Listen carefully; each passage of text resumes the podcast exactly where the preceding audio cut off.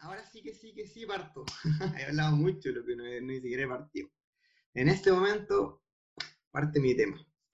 Ok, primero que todo, primero que nada, como sea que se diga, para el que no cacha, para el que esté muy perdido, para el que sea nuevito, estamos viendo relación con Dios. Han estado súper buenos los temas, eh, han hablado chiquillas muy secas, han sido la partido la Yael, siguió la Mary, o Feña, como le digan mi hermana. Eh, la semana pasada habló la Carlita, Carlita Pino.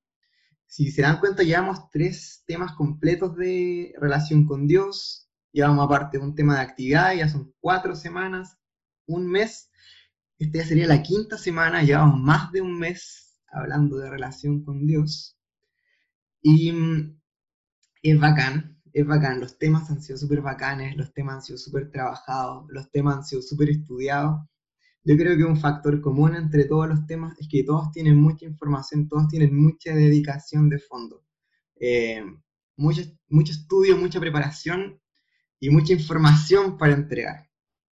Y eso es súper bacán, pero tiene un riesgo, tiene un, peligro. Y eso es lo que voy a hablar hoy día.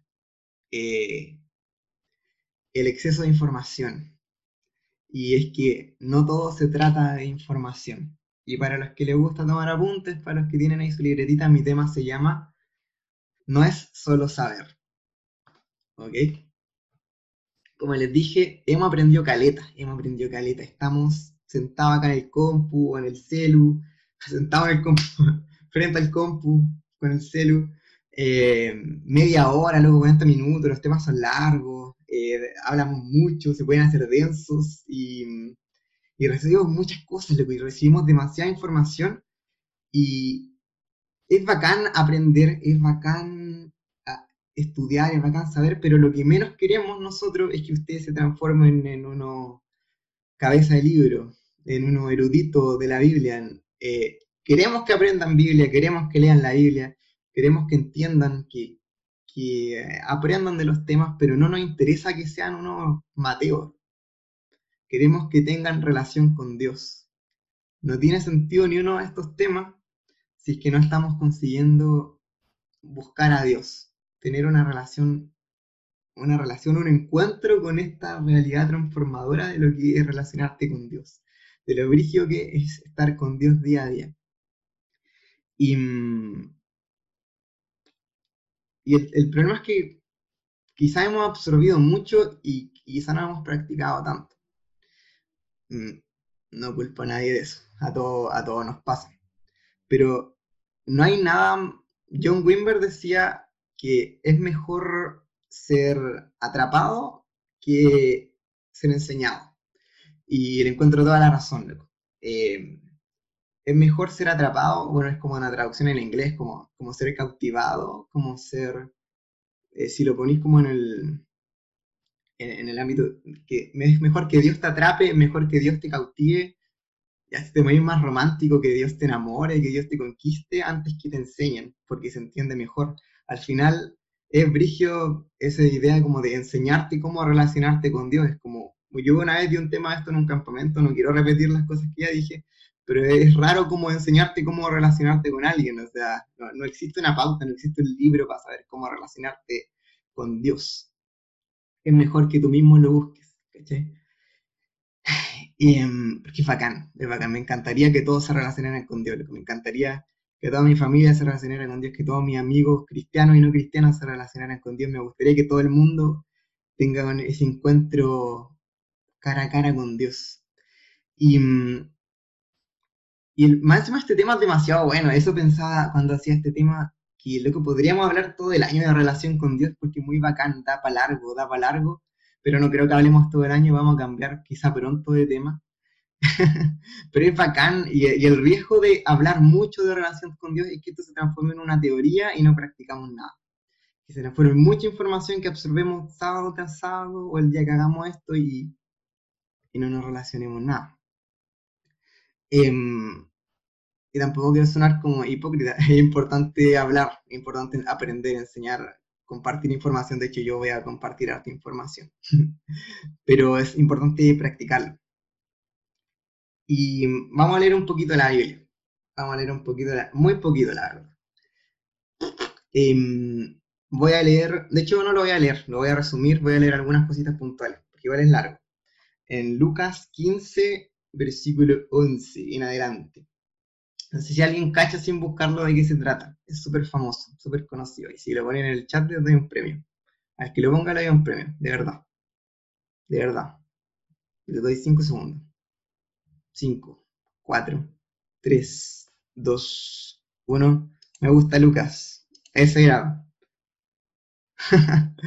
no, nadie le hecho un top. Es la historia del hijo pródigo. Eh, trillada más no poder. Hay un montón de cosas sobre el hijo pródigo. No voy a hacerle un análisis al hijo pródigo. Em, tampoco voy a leer todo lo que sale acá. De hecho, no lo voy a leer. Voy a, voy a resumir un poquito para los que no cachan, quizá, de qué se trata. Yo creo que todos cachan, pero voy a hacer un pequeño resumen de qué se trata la historia del hijo pródigo. Muy, muy resumido. Es la historia de un papá que tiene dos hijos, uno mayor, uno menor. El menor le pide toda la herencia a su papá, el papá se la entrega, el hijo se manda a cambiar, se va, se despilfarra toda la plata en todo el lujo que puede tener, se compra toda la...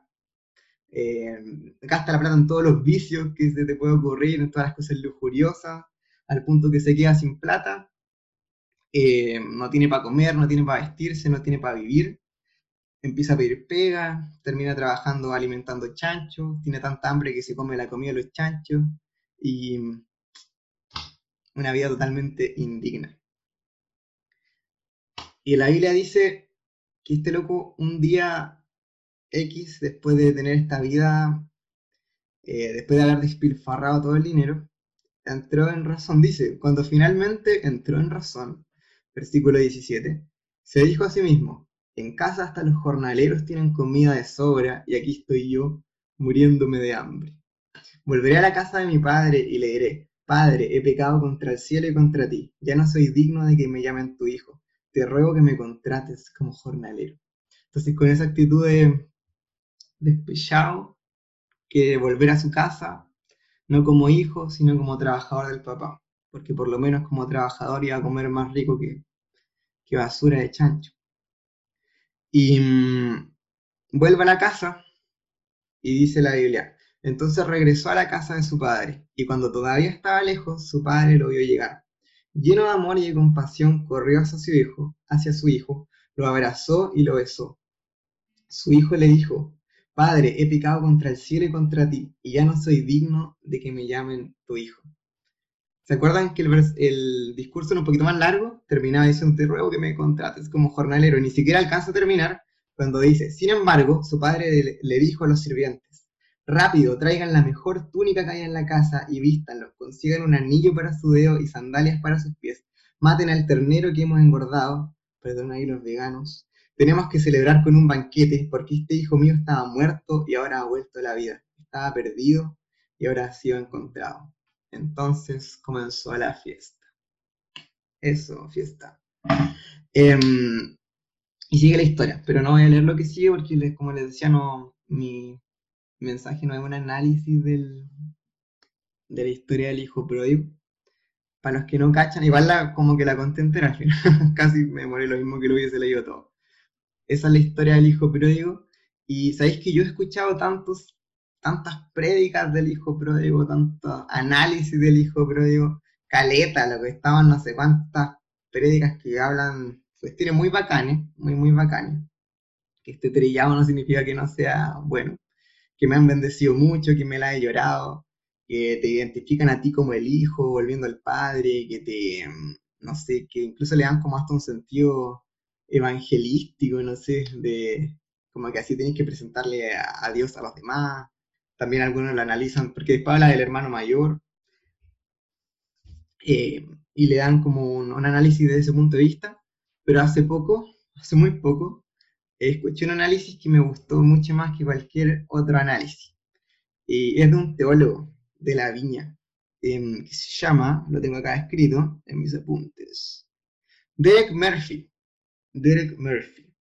Y en realidad esto es lo único que quiero hablar, estoy por terminar. Es muy cortito mi tema porque no me interesa, no me interesa entregar mucha información.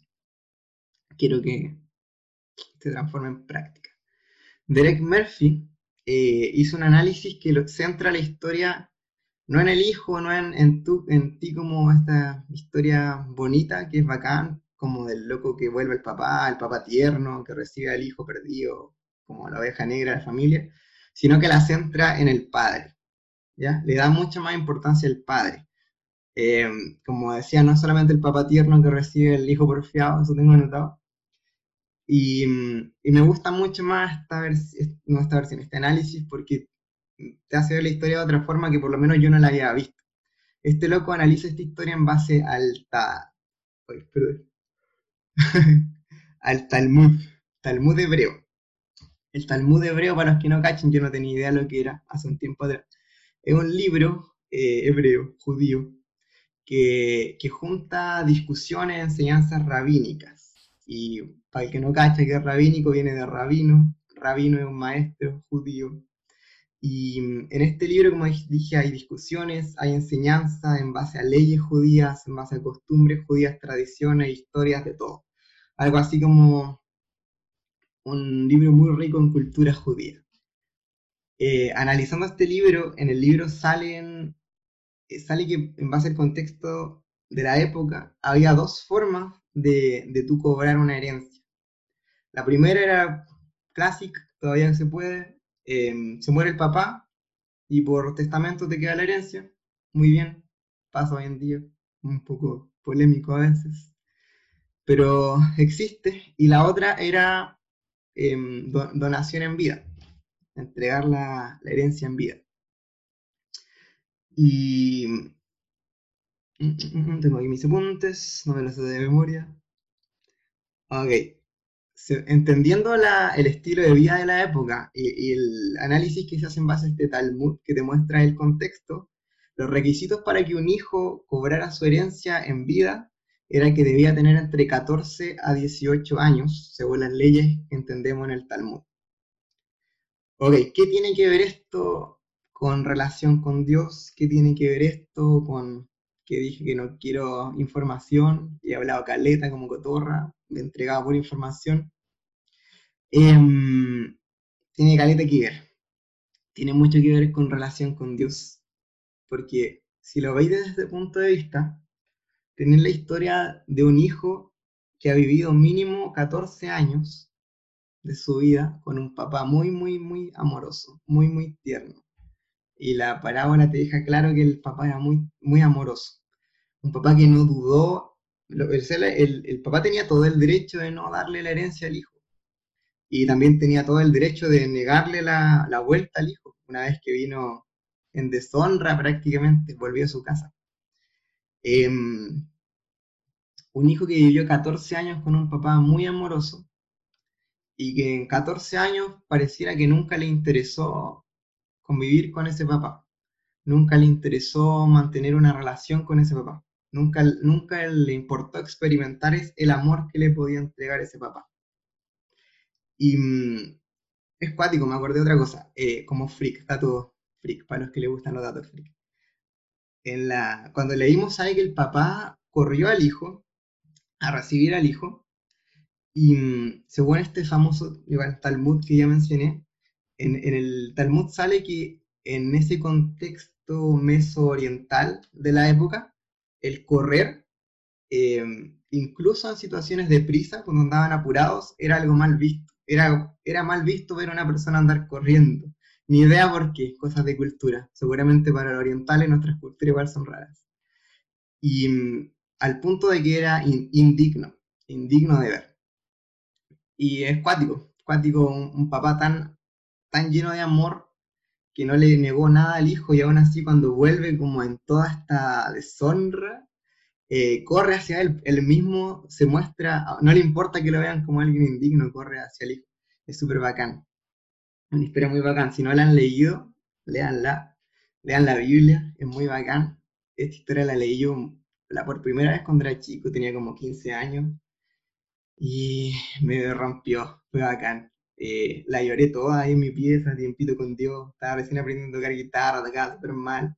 Bueno, ahora igual toco mal, pero tocaba peor. Y mm, nada, muy bacán, muy bacán. Si la quieren leer, leanla. Si quieren leer la Biblia, leanla nada más. Lean la Biblia, de hecho.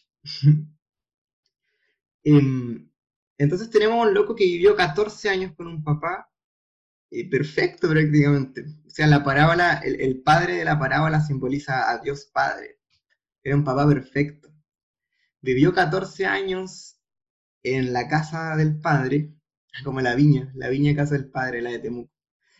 Vivió 14 años en la casa del padre sin tener en ningún momento intimidad con el padre, sin tener nada de comunión con el padre. Estaba tan ahí que se mandó a cambiar, buscó su plata y se fue.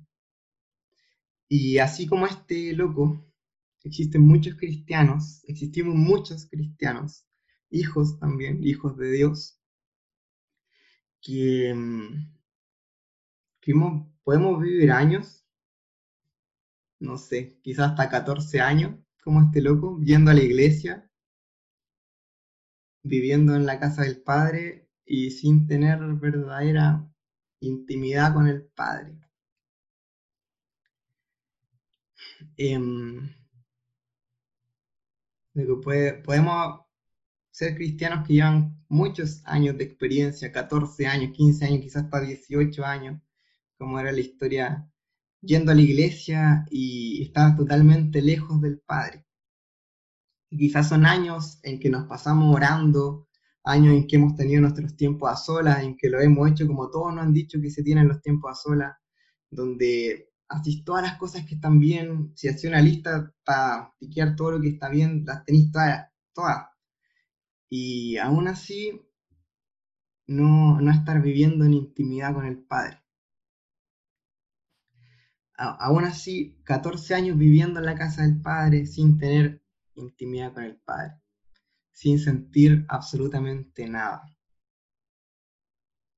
Y es cuático eso de no sentir nada. Yo sé que en los temas anteriores se ha hablado harto de que los sentimientos, de lo que sentimos, que las emociones no, no mandan nuestra relación con Dios. Nuestra relación con Dios no gira en torno a las emociones, pero lo que sentimos es súper importante. Son súper importantes las emociones. No, no giran, la relación no gira en torno a las emociones, pero no puede haber una relación en donde tú no sintáis nada. Em, no está bien, ¿cachai? Es como yo proleo con la cata, es como como si todo este tiempo que llevo con la cata, un año ya, eh, yo no sintiera nada con la cata, pero estoy con ella porque sí porque me acostumbré, no sé. Imagínate, llegaríamos a 14 años como la historia relacionándonos, yo no siento nada por ella, pero, pero sigo aquí y, y le hablo todos los días y tenemos comunicación, pero en verdad no me relaciono con ella, no, no siento nada, loco. Eh, no, no podéis tener una relación con Dios sin sentir nada. Las emociones no son importantes, pero no estar sintiendo nada es igual fuerte, como dice la Mary. Em, e, es necesario sentir cosas en tu relación con Dios, que te produzca cositas en el corazón, que te produzca mariposa en la guata. Em, es importante sentir, cabros. Es importante sentir.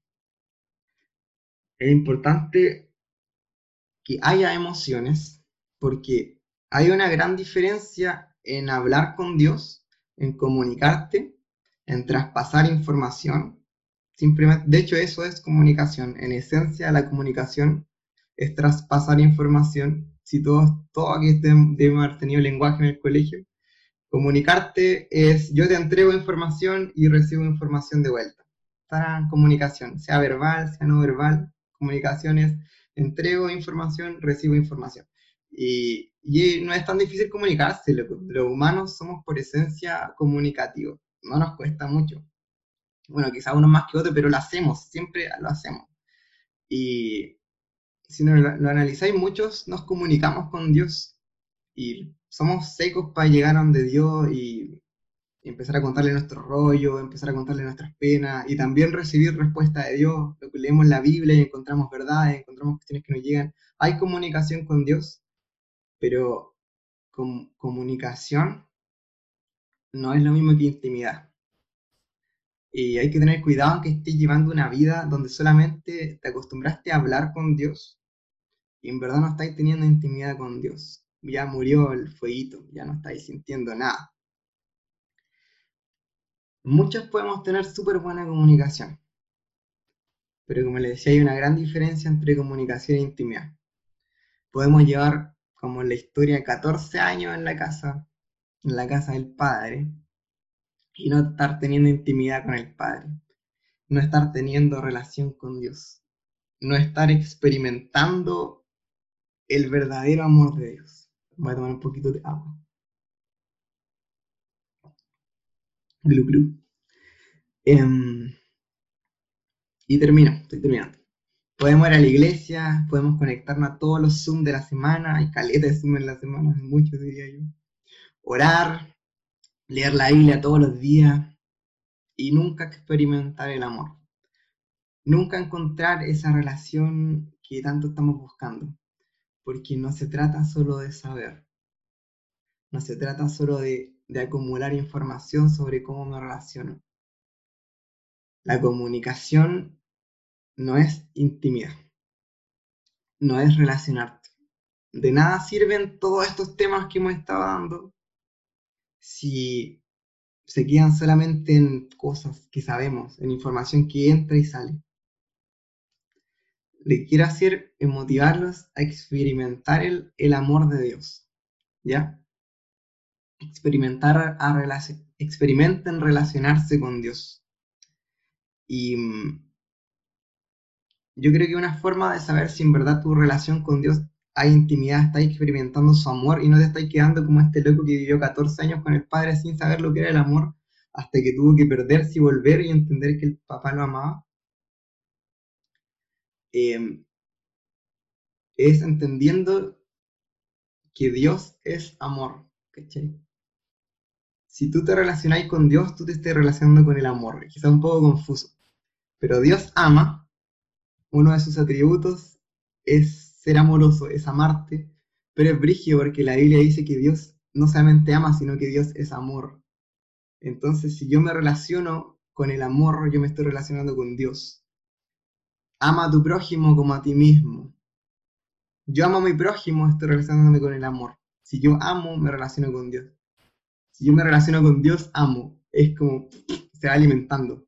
Si es que en tu vida hay amor, loco, si es que en tu vida, si es que en tu relación con Dios está experimentando el amor, está conociendo la, intimidad con Dios. No se transforma solo en un bla bla de información que va y que viene. Y mm, eso. Es lo motivo a relacionarse con Dios. Que estos temas no se queden solo en información. Podemos hablar caleta. Podemos el otro sábado traer a un loco muy crack que no hable caleta y cosas hablar caleta experiencias, contar caleta cuestiones, pero si se queda en un tema nomás, no sirvió de nada. Relacionémonos con Dios, relacionémonos con el amor, amemos, amemos a la, gente que vive con nosotros en nuestra casa, amemos a todos, amemos a Dios, relacionémonos con Dios. Eso, cabros, voy a orar. Para cerrar, voy a orar por ustedes. Jesús, gracias por, por los cabros que están conectados. Espíritu Santo, revélate a cada uno, a cada uno de nosotros como necesitemos, necesitamos que, que sea revelado. Si es que algunos llevamos mucho tiempo en una relación muy fría, en donde ya no sentimos nada, en donde ya se, transformó en una rutina incluso, despiértanos, que nunca se, se termine este primer amor, como le llaman que nunca se apague el fuego. Mantén nuestro ojo en ti, como dice la canción. Que si no hay amor, nada sirve. Con amor nada es forzado, Dios. Si es que hay amor, nada es forzado y la relación fluye.